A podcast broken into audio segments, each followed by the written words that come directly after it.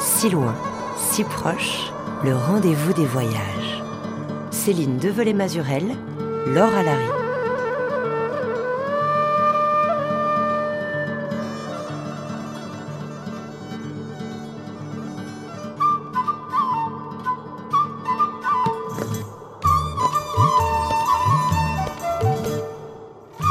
Bonjour à tous. Cette semaine, on part au Népal, dans la chaîne mythique de l'Himalaya, là où les plus hautes montagnes du monde renferment la mémoire de tous ceux qui les ont arpentées.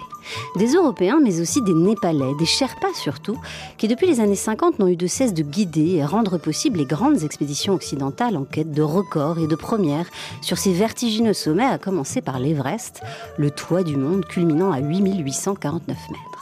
Pendant longtemps, on le sait, l'histoire de l'himalaïsme, comme beaucoup d'autres histoires, s'est écrite uniquement du côté des Occidentaux, laissant dans l'ombre les locaux, les Sherpas, une ethnie tibétaine installée au Népal, qui plus que tout autre connaît et vit au quotidien ces lieux d'altitude, les grimpes, les crins, les vénères aussi. Mais l'histoire n'est jamais écrite d'avance. Et aujourd'hui, on assiste à une profonde transformation du secteur économique, des ascensions et des treks là-bas, à une professionnalisation aussi des guides Sherpas. Et de nouvelles figures, locales cette fois, émergent enfin dans le panthéon des héros de l'Everest. Et cette semaine, je suis très heureuse de recevoir, à l'occasion de son passage en France, un de ces héros en la personne de Tendi Sherpa, qui représente bien cette nouvelle élite de guides de haute montagne, à la fois formés et polyglottes, avec à ses côtés la journaliste suisse Flore Dusset, qui vient d'écrire la biographie de Tendi aux éditions Glénat. Car suivre le pas pressé de cet enfant des montagnes et de l'Everest que Tendi a déjà gravi 14 fois, c'est aussi comprendre les bouleversements fulgurants qu'a connu le Népal, petit pays coincé entre les géants chinois et indiens, ouvert aux étrangers depuis 1951 seulement, et devenu depuis le terrain de jeu des alpinistes du monde entier. Rencontre au sommet donc sur la mer des montagnes, qu'on appelle en Occident Everest, mais qui pour les Sherpas sera toujours Chomolungma.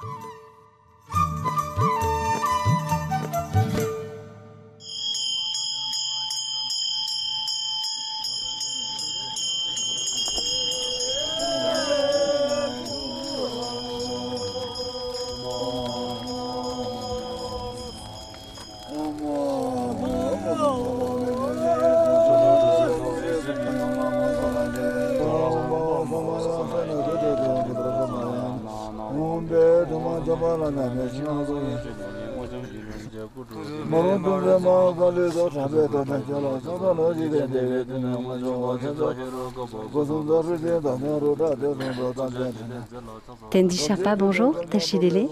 Bonjour, Tachidele. Merci beaucoup. Flore Dusset, bonjour. Namasté, bonjour.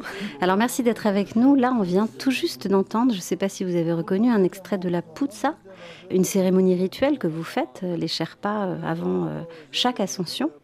Qu'est-ce que signifie exactement cette cérémonie, la Poutsa Comme les montagnes au Népal sont considérées comme une montagne sacrée, on considère une déesse. Donc, avant chaque ascension, ça c'est une étape tellement importante pour nous de faire une cérémonie spirituelle pour offrir les nourritures et aussi des drapeaux prières à la montagne. Et donc, ça signifie de demander la permission pour pouvoir grimper sur cette montagne sacrée. Sachant que l'Everest, c'est la mère des montagnes. Oui, ça signifie mer de montagne et dans, surtout dans les régions de Khumbu ou dans les régions de montagne au Népal, euh, les montagnes sont tellement sacrées, on doit prier pas seulement pour faire l'ascension, mais même si on est à la maison, on doit vraiment prier pour ces montagnes. Qui veillent sur vous, qui s'occupent de vous? Oui, euh, nous on pense que comme on voit le visage de montagne, ça veut dire que le matin, quand le soleil se lève, ça brille. Et nous, on dit toujours, les gens du village disent, ah, les montagnes sont très contents aujourd'hui.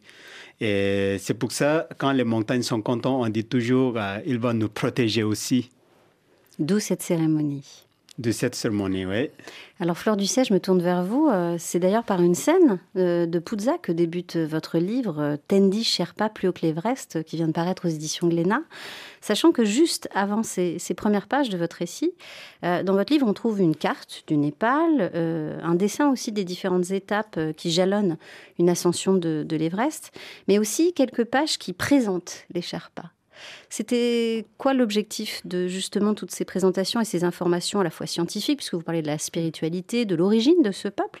C'était une façon de, mieux donner à comprendre euh, qui sont les Sherpas qu'on a souvent, c'est vrai, il faut le dire encore, associés euh, à tort en Occident à la seule fonction de porteur. Exactement. Et c'est vrai que pour Tendi, d'ailleurs, la première chose qu'il dit aux gens, euh, c'est que les Sherpas, c'est avant tout une ethnie. Euh, une ethnie parmi une centaine euh, au Népal. Et dans l'esprit des gens, il y a souvent la confusion. Sherpa, c'est aussi son nom de famille. Hein. Euh, les, les Occidentaux voient que le porteur, mais c'est pas uniquement ça. Euh, les porteurs, euh, ils ont amené les premiers occidentaux sur les montagnes, ils ont porté leurs charges et autres. Mais cette notion de, Sherpa porteur, elle, a évolué parce que regardez Tendi, euh, il est guide de haute montagne, donc c'est presque péjoratif si on dit ah mais toi tu es un Sherpa. En fait, lui, il est guide de haute montagne qui appartient à l'ethnie Sherpa. Oui, une ethnie qui a quitté le, Tibet, l'est du Tibet, pour rejoindre justement le Népal il y a plus de 500 ans. Oui, oui, tout à fait. Et puis, euh, Tendi, tu pourras préciser peut-être, mais euh, Sherpa veut dire euh, peuple venant de, de l'Est. Et effectivement, ces ethnies, elles sont venues côté népalais pour fuir une persécution religieuse côté tibétain. Ils se sont installés dans ces vallées très retirées, en altitude, hein, à plus de 2500 mètres d'altitude. Et puis, ils ont développé, je dirais, des capacités euh, physiologiques. Tout le monde sait que les, Sherpas, ils ont des globules rouges très puissants. Et je pense que c'est des générations à habiter dans ces, hautes vallées qui ont fait qu'ils étaient beaucoup plus résistants à, l'altitude. Et les Sherpas sont devenus les compagnons piliers quelque part de ces ascensions dans l'Himalaya. Sachant qu'on parle d'un peuple qui a longtemps euh, vécu euh, dans l'isolement, déjà du fait du relief accidenté de l'Himalaya, du fait aussi de la politique isolationniste du Népal, je le disais euh, au mm. début de l'émission, c'est un pays qui s'est ouvert finalement très récemment, en 51. Or aujourd'hui, c'est complètement différent. Le Népal et les Sherpas voient le monde entier défiler sur leurs montagnes. Et vous, Tandy, je me tourne vers vous, c'est vrai que vous avez 40 ans, et vous avez vu tous ces bouleversements, tous ces changements finalement, dans cette économie de la montagne, dans cette réalité aussi euh, de l'Everest. Quelle est votre histoire exactement? Parce que vous êtes né, je l'ai dit, il y a 40 ans, dans un petit village, Saïsima, c'est ça? Oui, ce village, ça se trouve à 2500 mètres d'altitude, dans les régions qui s'appellent Kambalong, qui est très proche d'une montagne qui s'appelle euh, Makalo. Euh, donc, euh, c'est un de 8000 mètres de montagne. Et donc, euh, moi, je, je suis né en 1983. Et donc, comme je suis né en montagne, on a tellement eu une bonne connexion avec la montagne parce que euh, on jouait sous la neige euh, avec notre amis euh, dans le village. Et mon père, il faisait des traits comme porteur aussi. Et puis, en ce moment-là, on n'avait pas de caméras, on n'avait pas de téléphone, rien, rien du tout. Donc, mon père, il a amené une photo imprimée qui était fait en trekking. Et puis la photo, pour moi, j'ai trouvé que c'était tellement impressionnant parce que on voit jamais un touriste dans notre village. Donc, euh, le seul endroit, seule possibilité de voir touriste, c'est sur la photo. Et donc, mon père, chaque fois il revient à la maison, il amène une euh, photo euh, où il a, il a posé avec des touristes. Et ça m'a tellement impressionné et j'ai eu ce rêve d'aller en montagne depuis que j'étais tout petite. Pour voir les autres, en fait. Exactement, pour voir les autres. Parce que mon village, c'est entre les montagnes. Donc, moi, je pensais qu'il n'y a pas d'autre monde ailleurs que mon village Saïsima. Et un jour, euh, mes parents m'ont conseillé d'aller à l'école. L'école, depuis ma maison, c'était deux jours de marche. Alors je suis resté chez les habitants et puis comme je payais pas pour le logement, pour habiter chez eux, à l'échange, je dois travailler pour eux. Donc euh, pendant deux ans, je suis allé à l'école mais j'ai trouvé que c'était tellement dur, comme j'étais loin de, de, ma famille.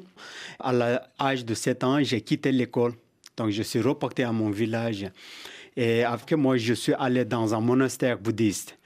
Comme il n'y avait pas beaucoup d'options, pour nous, comme on n'a pas de l'école, on n'a pas, pas, rien, parce que chez nous, il n'y a pas de route, il n'y a pas de voiture, il n'y a pas d'électricité, il n'y a pas de réseau de téléphone. Même aujourd'hui, euh, après 40 ans, je peux dire, pour que, trouver le, le réseau téléphone, tu dois marcher 3 heures tu dois descendre depuis mon village pour trouver le premier réseau de téléphone. Donc encore, c'est vraiment isolé, mais en ce moment-là, c'était tellement isolé. Et comme on n'avait pas beaucoup de choix, je suis allé à monastère, j'ai pratiqué une méditation tous les jours. J'ai passé euh, presque toute la journée dans le monastère avec un, de mon euh, grand-père. Il m'a enseigné beaucoup sur la discipline et sur la méditation, pourquoi c'est important. Il m'a donné une éducation tellement très importante aussi, parce que pour nous, les Sherpas, devenir moine ou pratiquer la méditation, c'est une sorte de tradition. Donc c'est pour ça c'était, c'était très très bien. Mais à l'âge de 13 ans, j'ai dit non, mais euh, j'aimerais faire quand même quelque chose, plus que juste être moine dans, dans un monastère. Donc, je suis sorti de mon village pour la première fois. Et puis, il n'y avait pas le, le sandal, les chaussures. Donc, il n'y avait rien du tout. Moi, je pensais que ça existait pas du tout dans le monde entier.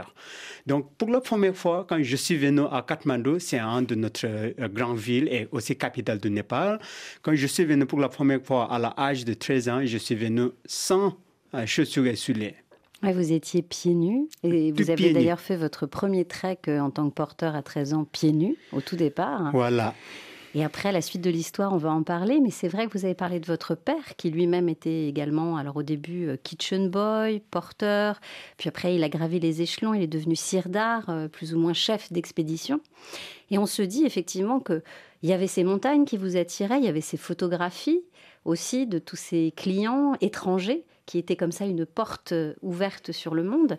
Et puis, il devait y avoir forcément aussi euh, l'histoire, le souvenir de la toute première ascension euh, victorieuse de l'Everest en 1953. Une expédition mémorable, historique, avec ses 350 membres, ses colonnes de porteurs acheminant jusqu'à 7 tonnes de matériel, avec au sommet, bien sûr, deux hommes, le néo-zélandais Edmund Hillary et le Sherpa Tenzing Norgay le plus haut sommet du monde, l'Everest, est vaincu. Les habitants de Kathmandu, capitale du Népal, ont fait un accueil triomphal à l'équipe victorieuse. Le Sherpa Tenzing, leur compatriote, son camarade de cordée, le néo-zélandais Hillary, et les autres membres de l'expédition que commandait le colonel Hunt. Les premiers dans l'histoire, les Anglais ont vaincu l'Everest. Le monde entier rend hommage à la persévérance du chef et à l'énergie de ses hommes.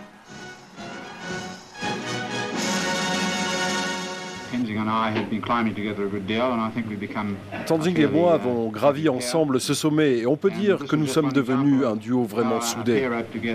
Et c'est un exemple de l'unité dans la cordée, de comment chacun doit protéger l'autre.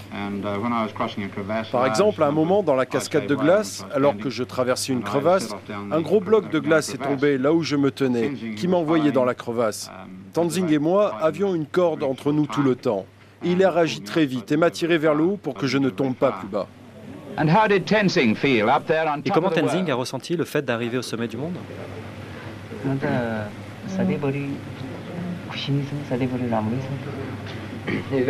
Il était très heureux.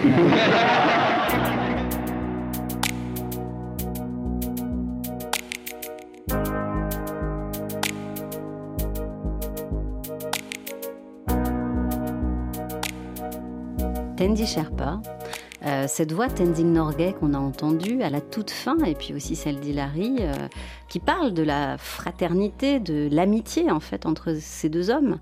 Euh, c'est un modèle, j'imagine, pour vous qui aujourd'hui continuez de, gravir l'Everest. Oui, alors Sherpa Tenzing Norgay et Sir Edmund Hillary, pour nous les Sherpas, c'est vraiment un modèle important. On a beaucoup, beaucoup de respect pour eux parce qu'ils ont euh, commencé une tradition très jolie en montagne, nous on dit ça. Euh, c'est là que la vraie tradition de l'alpinisme au Népal a commencé. À surtout, euh, surtout au sommet, depuis le sommet de l'Everest. ils ont ouvert cette voie pour les, les restes de génération. Et aujourd'hui, on voudrait toujours porter cette euh, tradition qu'ils ont commencé. Ça veut dire travailler avec les Sherpas et les Occidentaux ensemble. Si c'est seulement Sherpa qui grimpe les montagnes, on ça suffit pas. On manque, euh, ça c'est pas la tradition. Donc si c'est seulement occidentaux qui fait une expédition à l'Everest, nous on dit ah c'est pas suffisant. Donc il manque les Sherpas. Oui. Et bon, comme je suis un montagnard et j'ai travaillé à l'Everest pendant 20 ans, euh, je voudrais toujours transmettre cette importance aussi aux nouvelles générations des Sherpas.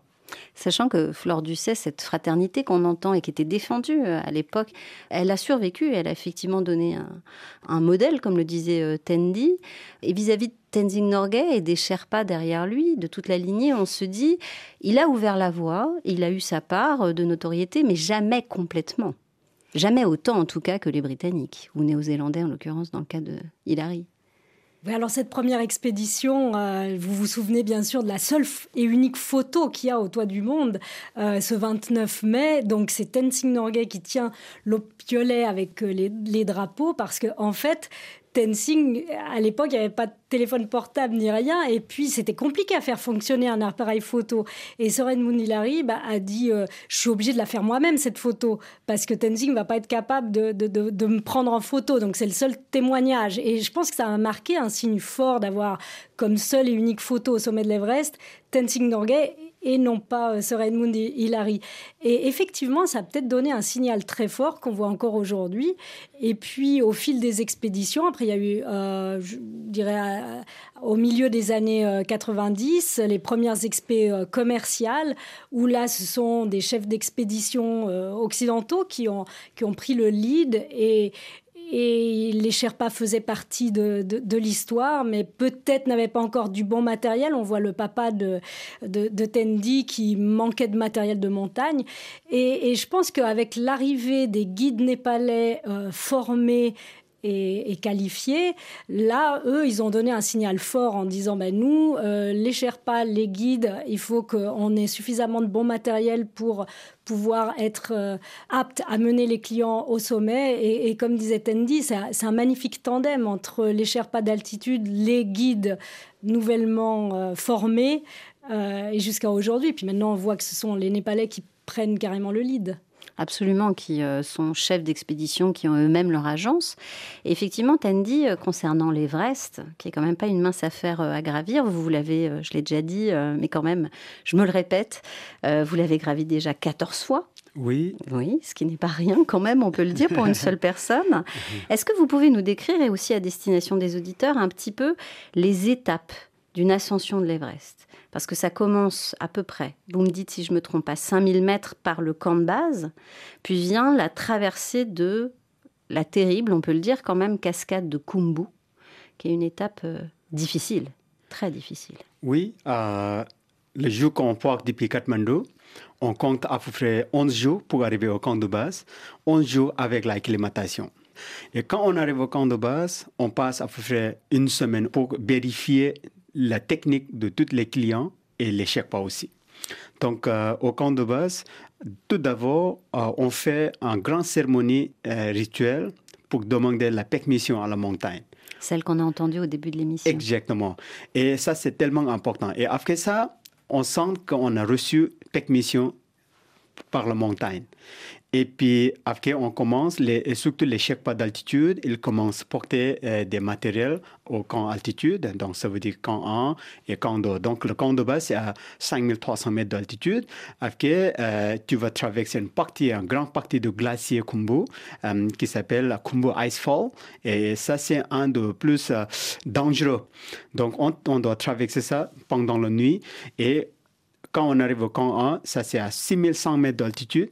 Il y a moins de glaciers à traverser, mais tu es toujours sur le plateau de glacier. Sachant que, pardon, juste pour préciser pour nos auditeurs, le glacier de, de Kumbu, cette cascade de glace, c'est des, il, y a des, il y a des failles, des séracs, des crevasses. Et vous, les Sherpas, euh, doivent aménager en permanence, puisque le glacier bouge, toujours le terrain, avec des euh, euh, échelles métalliques, des cordes fixes qu'il ne cesse d'aménager. Tout ça est très mouvant, en fait, et dangereux. Oui, ça c'est très dangereux. Et donc, on a une équipe qui s'appelle Icefall Doctor. C'est eux qui s'occupent de cette partie du glacier pour fixer les, cordes et aussi ils mettent une centaine d'échelles métalliques sur cette euh, euh, glacier et c'est vrai que ça bouge beaucoup. Chaque jour, ils doivent refaire chaque jour. Donc euh, ça c'est assez dangereux et puis dès que tu finis passer ça, ça prend à peu près 5 heures pour les alpinistes qui sont en bonne forme pour pouvoir passer depuis le début de cascade de Kumbo et jusqu'au camp 1. Donc, le prochain, c'est Kando, qui est pas très loin, mais qui est à 6300 mètres d'altitude. Et c'est assez, euh, assez plat, mais quand même, tu dois faire tellement attention parce que tu es en dessous de grandes montagnes qui s'appellent Nuptse. Donc là, il y a, y a grosse chute d'avalanche ou chute de glace qui peut tomber depuis tout en haut, depuis 7000 mètres d'altitude. De, Donc, on n'est jamais tranquille. tu dois tellement faire attention à chaque étape partout.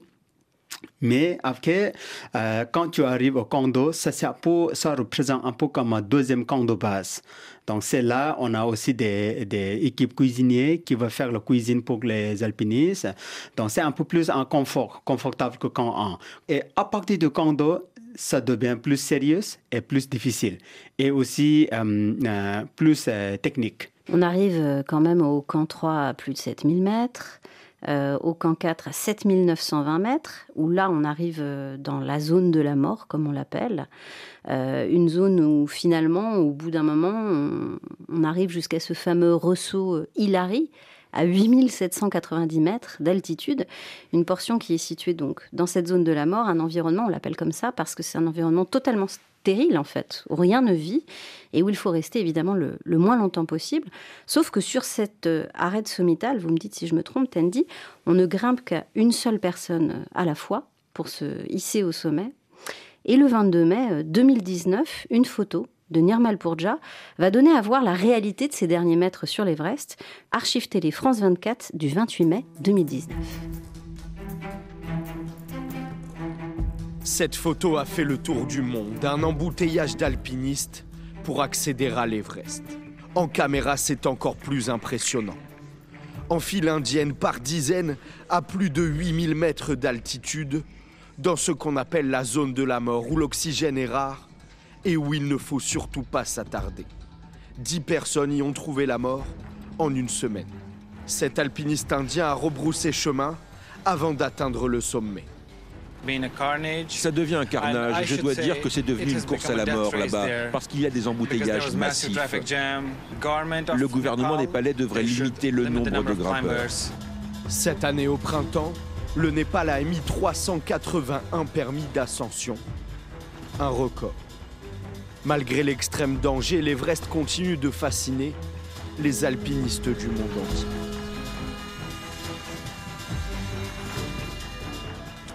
Tendi Sherpa, ces embouteillages sur le toit du monde, c'est une réalité que vous avez vécue, que vous vivez finalement euh, au sommet euh, de l'Everest. Vous trouvez ça comment? Inquiétant Dangereux? Comment vous voyez ça? Les deux, inquiétant et très dangereux. Euh, bon, cette image, c'est vrai que ça donne vraiment mauvaise impression mais c'est la réalité en même temps. C'était la réalité. Vous étiez là d'ailleurs à cette époque, dans oh cette petite fenêtre, parce qu'il y avait très peu de jours à ce moment-là, au mois de mai. Il y avait trois jours à peine pour pouvoir monter. J'étais là juste 24 heures après cet euh, grand euh, embouteillage qu'on on a vu sur le, sur le photo, qui est devenu très euh, populaire. Donc, il y a quelques explications pour ça. Donc, tout d'abord, c'est le météo mais euh, surtout les, agences qui conduisent ou qui organisent l'expédition sur l'Everest ou sur le en Himalaya, il y a beaucoup d'agences qui n'ont pas la compétence. Ils n'ont pas d'expérience pour organiser des expéditions. Il y a beaucoup de gens qui organisent expéditions maintenant, ils n'ont jamais été même en montagne. Il n'y a pas de réglementation quand même pour emmener des gens à 8000 mètres? Ça, c'était le problème. Donc, euh, moi, j'aimerais bien que, pas seulement j'aimerais bien, mais mon mission, c'est de vraiment forcer le gouvernement de Népal de imposer un règlement euh, attention pour, pour toutes ces choses. Donc, tout d'abord, le problème, c'est qu'il y a beaucoup d'agences, pas beaucoup de euh, compétences pour organiser, pour choisir les clients avec la bonne expérience. Et Deuxième, c'est même clients, ils n'ont pas beaucoup d'expérience de montagne. Ils ne sont pas très entraînés. Ils n'ont pas, pas beaucoup entraîné. C'est pour ça, moi, je dis que les clients qui voudraient faire l'Everest, ils doivent faire plusieurs années d'entraînement et en plus faire minimum un 8000, un sommet de 8000 mètres de montagne. Parce que l'Everest, c'est un grand investissement. Et puis c'est une grande montagne. S'ils arrivent à faire un sommet 8000 qui coûte beaucoup moins cher que l'Everest, et là, il peut tester son compétence. Et avec la bonne compétence, il peut décider, ah, je peux faire l'Everest. Oh non, je ne peux pas faire l'Everest. Surtout que c'est bien d'arriver au sommet, mais il faut aussi en redescendre. Et on se rend bien compte que ça peut changer très vite, la météo. Il faut de 3 à 6 heures pour rejoindre le camp 4 depuis le sommet. Euh, il peut y avoir des rafales de vent euh, à 150 km heure. Euh, et tout d'un coup, quand la nuit est tombée, il fait moins 50. Oui, exactement. Donc, les gens qui n'ont pas beaucoup de compétences, il va encore être beaucoup plus lente. Donc là, tu vas consommer plus d'oxygène, tu es exposé dans les températures extrêmes, extrêmement euh. Et après, euh, avec le trafic comme ça, avec l'embouteillage comme ça, tu es exposé dans les dangereux, les conditions dangereuses. Et tu arrives au sommet, il faut dépêcher pour arriver en bas. Euh, parce que euh, suivant les gens, ils pensent que la montée, c'est plus difficile que la descente. Mais en mon, expérience, la descente, c'est beaucoup plus dangereux et difficile. Donc c'est pour ça, beaucoup de monde, beaucoup des alpinistes, ils sont morts euh, en descendant. Oui, vous vous dites, le vrai exploit, c'est de redescendre en vie. Exactement. Pour moi, sommet, c'est juste un, un cherry sur le gâteau. Une cerise sur le gâteau. cerise sur le gâteau, voilà. Et nous, on doit profiter le moment d'être en montagne chaque jour, chaque étape. Et si on arrive au sommet, ça c'est, ça c'est bien. Mais bon, même si on arrive au sommet, quelque chose qu'on doit vraiment penser, c'est de penser de rentrer sans problème. Parce que le plus grand sommet, tu attends à la maison. Quand tu, tu rentres à la maison, tu vois tes, tes familles, tes enfants. Là, c'est le plus grand sommet de toute la monde. Et alors pour revenir, Flore Ducet, euh, au sujet de, cette surfréquentation, cette marchandisation aussi de, de l'Everest, et puis finalement euh, de plus en plus de tous les autres 8000 qu'il peut y avoir au Népal ou dans l'Himalaya. C'est vrai quand même, il faut préciser que déjà c'est payant, il faut un permis. Ça coûte 11 000 dollars. 11 000 dollars le permis euh, pour l'Everest.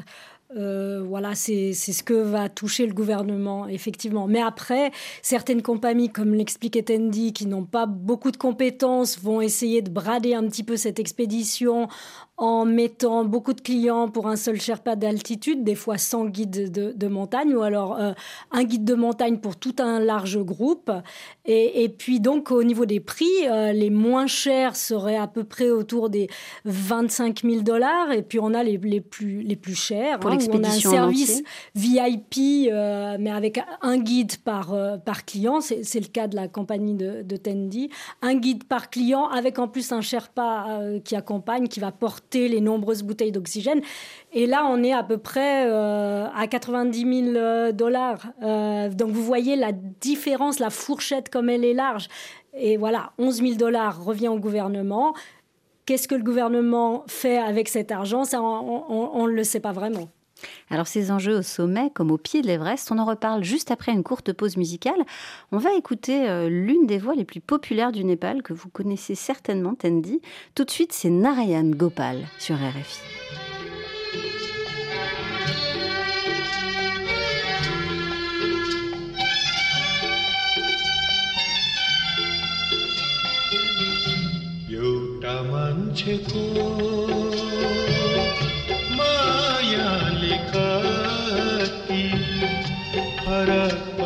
छा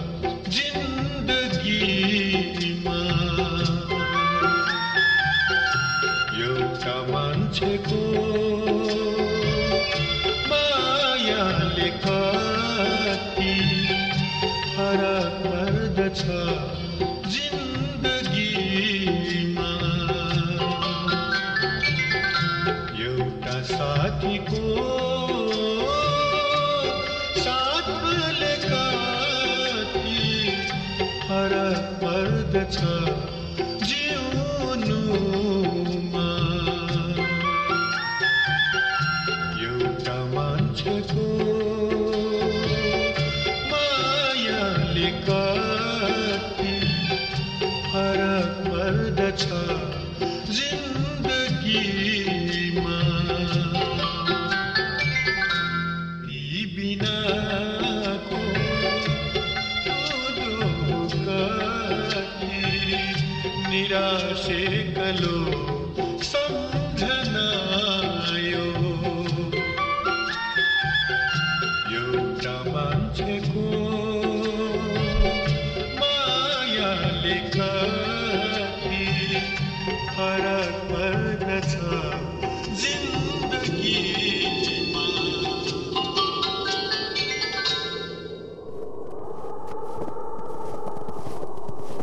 Si loin, si proche, les voyages sont sur RFI.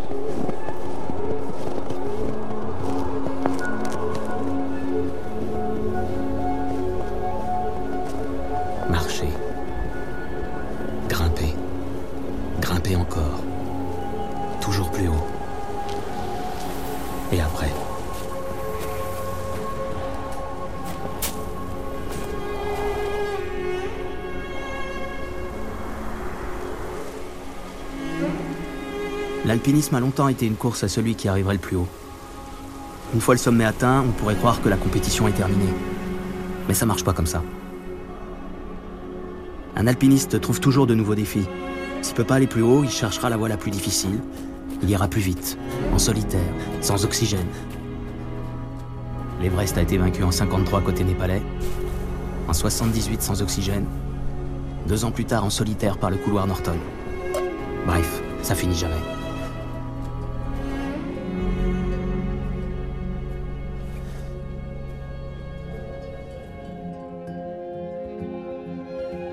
Jusqu'où iront-ils, ces conquérants de l'inutile qui aujourd'hui se bousculent au sommet des plus hautes montagnes du monde?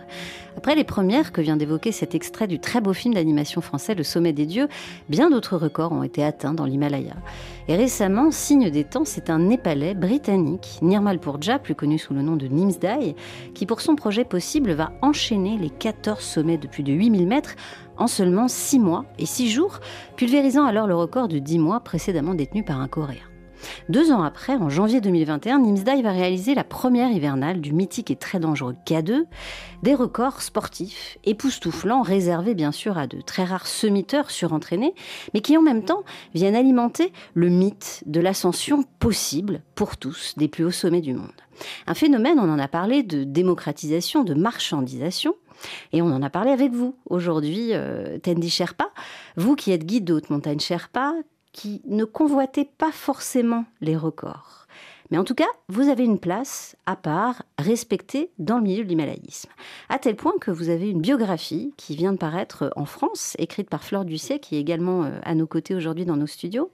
Et je voulais savoir, euh, Tendi, euh, vous connaissez bien sûr les exploits de Nimsdai, sauf que vous, votre approche, elle est différente. C'est moins le record, plus quoi La sécurité, le fait de protéger aussi les montagnes? Oui, c'est vrai que euh, en montagne, maintenant, il y a euh, deux sortes d'alpinistes. Il y a une sorte d'alpinistes qui sont là pour suivre son métier.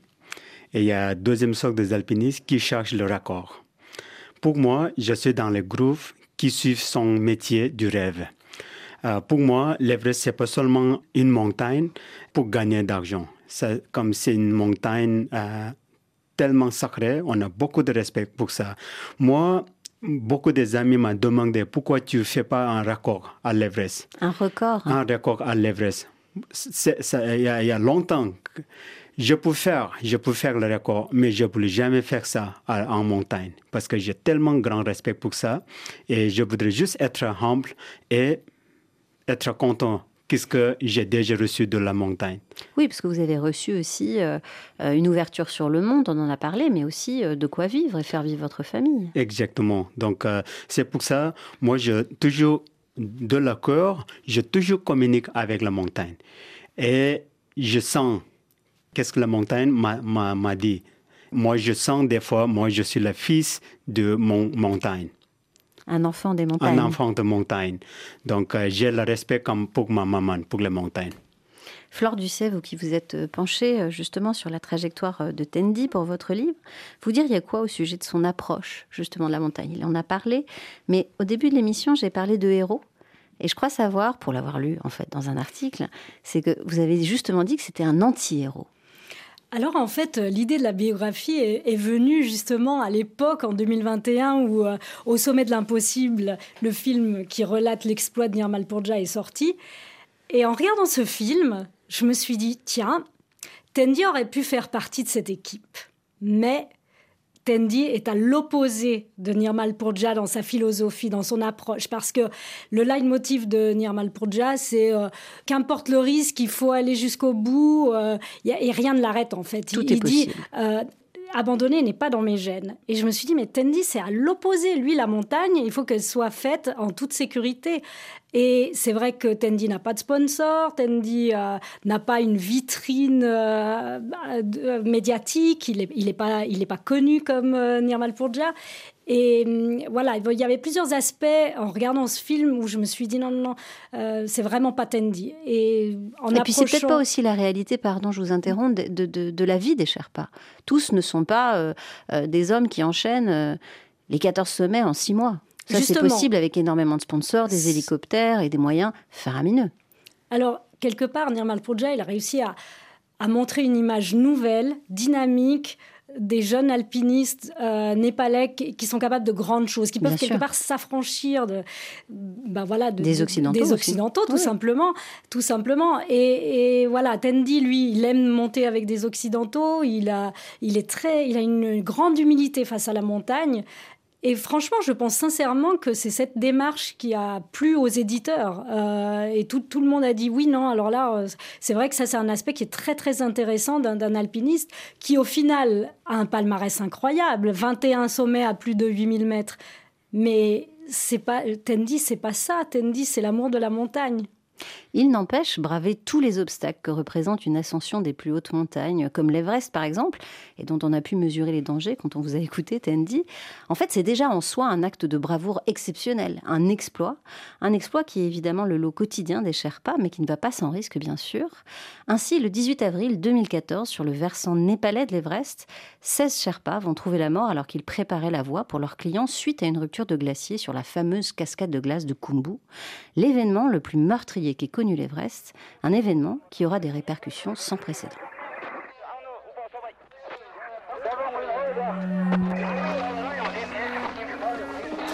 On imagine la frustration de centaines d'alpinistes étrangers qui s'apprêtaient dans les semaines qui viennent à gravir le plus haut sommet du monde. Les guides népalais ont décidé de ne pas escalader l'Everest cette saison en hommage à leurs 16 collègues Sherpas tués vendredi dernier dans une avalanche. One of the biggest requests from the workers in this base camp is to not continuing climbing this year. L'une des uh, revendications principales des travailleurs de ce camp de base est de ne pas continuer la saison cette année. Nous savons qu'il y a une forte demande pour continuer, mais c'est vraiment peu de choses comparé aux 16 vies que nous avons perdues dans cette montagne. C'est donc une immense déception pour les participants aux 32 expéditions prévues qui paient plusieurs dizaines de milliers de dollars pour monter tout là-haut. Même si tous les sommets de l'Himalaya ne sont pas concernés, c'est une grosse perte également pour l'économie du Népal. L'Everest, c'est un véritable enjeu économique pour les Sherpas de la vallée du Khumbu. En gros, chaque touriste alpiniste, hein, parce que ce ne sont pas des vrais alpinistes la plupart, ce sont les touristes alpinistes, va débourser une somme de 50 000 dollars à 100 000 dollars pour faire le sommet. En sachant que chaque année, vous avez à peu près entre 800 et 1000 personnes qui tentent l'ascension, vous faites le calcul, ça fait rapidement, je sais pas moi, 40, 50 millions d'euros. C'est considérable au Népal en sachant que le PIB par habitant, c'est de l'ordre de 1200 dollars par habitant, et que chaque Sherpa d'altitude, une expédition, c'est de l'ordre de 5 voire 7000 dollars. Le Népal reste un pays pauvre et effectivement l'Everest est une véritable source de revenus pour les Sherpas, pour les gouvernements, ça fait vivre des vallées entières. Donc pour moi, il est hors de question qu'ils abandonnent cette manne.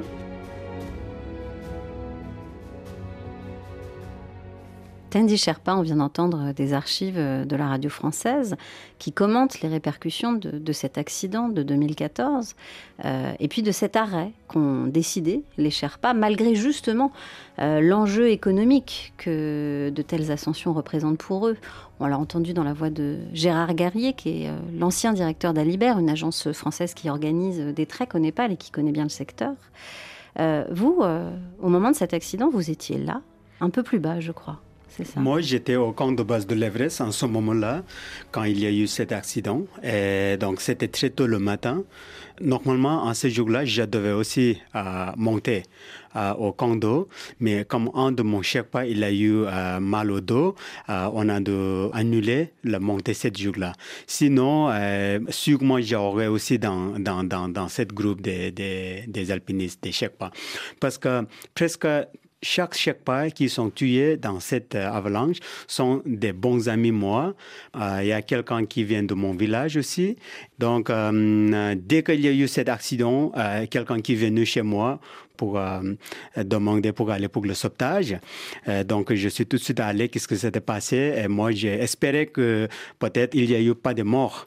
Mais euh, c'était pas vrai parce que comme beaucoup des alpinistes, beaucoup des Sherpas, ils étaient autour de cet endroit, ils ont descendu tout de suite sur l'endroit, sur l'endroit. Ils ont descendu les corps avec autour d'une ligne. D'ailleurs, vous, vous êtes oui, alors, guide certifié, vous avez une formation en secours, donc vous avez accompagné aussi oui, ce exactement où ils ont fait venir les corps jusqu'au camp de base. Ils les ont redescendus en hélicoptère. Oui, alors c'était, ils étaient tous cherchés. D'abord, on a euh, fait le sauvetage pour les vivants. On a envoyé tous à Kathmandu.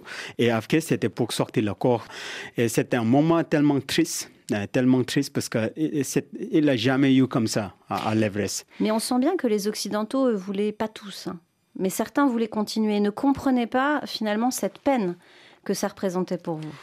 Oui, alors euh, c'est vrai qu'Afke, tout le monde voulait euh, encore euh, continuer sur la montagne, mais comme il n'y avait qu'un seul chemin dans les cascades de glaciers, euh, il n'y avait pas de deuxième option. Ça veut dire qu'il fallait passer sur l'accident, peut-être même parce qu'il y avait des disparus qui étaient dans les crevasses qu'on n'a jamais retrouvés. Il y a encore trois chaque fois qui sont dans les crevasses et puis il y a des sangs partout, de, sous la neige, sous la glace. Et les pas, ils ne voulaient pas passer cet endroit. Et on a essayé de trouver, on a passé presque une semaine pour essayer de rechercher une nouvelle euh, route, mais on n'a jamais trouvé parce que c'était trop dangereux. Sachant que cet accident a aussi permis de faire entendre les revendications des Sherpas sur à la fois leurs conditions de travail, la question aussi de l'aide apportée aux familles, euh, aux orphelins de l'Everest. Et vous, je crois que vous avez euh, monté, Tendi, une, une fondation la fondation Tendi Sherpa en 2018, qui justement a pour vocation notamment d'aider les orphelins d'Everest. Exactement. La Tendi Sherpa Foundation s'est créée justement en 2014, juste après cet accident, parce que comme j'ai perdu beaucoup des amis euh, euh, dans cette avalanche, euh, je voulais que les enfants de mon euh, collègue continuent sans l'école parce qu'ils sont très loin, très isolés.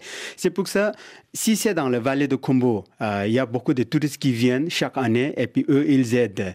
Euh, mais il y a beaucoup, beaucoup de, de pas qui viennent de vallées isolées.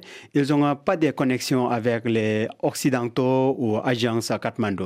Je sais beaucoup de gens qui, qui ont ce problème. Il a de même sorti les enfants depuis l'école pour pouvoir aider sa maman pour la cultivation. C'est pour ça que j'ai euh, créé cette euh, fondation avec mes amis. donc, euh, l'idée, c'est de vraiment pouvoir aider l'orphelin qu'ils ont fait de son père en montagne, pas seulement à l'Everest, mais dans les, dans les Himalayas pendant son métier. Sachant que Flore Ducé, vous, on l'a pas dit, mais vous avez une histoire personnelle aussi, Tendi et vous. Parce que finalement, ce livre, c'est un livre écrit en partie par votre papa oui, tout à fait. Mon, papa a connu Tendi quand Tendi était adolescent. Il avait 16-17 euh, ans, je crois. Ils se sont rencontrés sur des, des chemins euh, de trek. Mon père connaissait très bien son oncle. Après, il connaissait son père. Il a invité son père euh, en Suisse parce qu'il était gardien d'une cabane. Et après, a fait venir Tendi quand Tendi avait juste 20 ans. Et il y a un lien très fort d'amitié qui s'est créé entre les deux familles. Et depuis, mon père a, même aidé Tendi à pouvoir euh, accomplir son rêve d'être guide, parce que vous voyez, il faut aussi des moyens techniques, mais financiers également. Et puis j'allais y venir aussi ensemble. Ils se sont, euh, on va dire, mis au chevet du Népal et des populations euh, qui vivent justement dans ces vallées euh, isolées, comme votre village, Saïsima. Il y a votre fondation, mais il y a aussi une association, Népalco Sati. Népalco Sati, qui veut dire ami du Népal. Effectivement, Tendi était encore très jeune quand Tendi, son père et mon père ont créé cette, cette association d'entraide pour les vallées retirées, parce que le but, c'était d'éviter l'exode. L'exode rural, justement. Exactement. Euh, beaucoup de Sherpas ont quitté leur village en pensant que la vie serait meilleure à Katmandou, ce qui n'est euh, absolument pas le cas dans la plupart des, des, circonstances. Donc, ils ont essayé de mettre un peu plus d'infrastructures, de limiter, de réduire un petit peu la durée de, de parcours entre Saïsima, son, son, village, et puis l'endroit où on peut prendre le bus en, en élargissant les sentiers, en créant des ponts, en installant des écoles sur place. Donc Népal Kosati est une petite organisation sans prétention, mais, mais qui apporte euh, vraiment cette entraide dans, cette vallée du Kembalung. Où finalement, être Sherpa, euh, certes, on peut gagner de l'argent, mais ça ne permet pas euh, tout. En tout cas, il peut y avoir des, des Sherpas du 21e siècle qu'on présente aujourd'hui comme étant euh, euh, chefs de grandes entreprises de tourisme, euh, chefs d'entreprises aussi d'hélicoptères, de secours. Il y a comme ça des, figures effectivement Sherpas qui ont émergé, mais elles se sont taillées la part du lion. Et on se rend bien compte qu'au Népal, face à cette énorme manne financière, les autres, tous ceux qui sont porteurs, kitchen boy, finalement, tous ces gens-là continuent à, représenter un peu le, le, prolétariat, si je puis dire, euh, finalement, de l'alpinisme. Et puis, après le tremblement de terre de 2015, de 2015 beaucoup de Sherpas, euh, beaucoup de, ces populations rurales ben, ont perdu leur emploi, n'ont pas réussi à ben, construire une maison, avoir un appartement coûte très cher. Puis là, on parle que des hommes, mais imaginez les femmes qui sont sans travail, euh, pas toujours avec des revenus, avec de l'éducation. Donc, euh, je pense qu'à Katmandou, vous voyez une certaine misère dans la population Sherpa. et effectivement, avoir une image comme ça que Tendi donne d'une certaine réussite, ça peut être très motivant, ça, fait du bien, mais lui-même sait très bien que c'est un peu une exception euh, au Népal.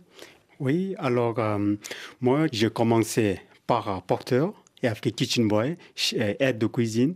Après je suis devenu chef d'altitude. Donc ça c'est une, une sorte d'escalier pour devenir guide de montagne. Moi, j'ai monté tous ces escaliers étape par étape avec beaucoup de patience. Et donc, euh, aujourd'hui, euh, je voudrais euh, motiver les gens de suivre son rêve, de devenir soit guide de haute montagne ou autre chose.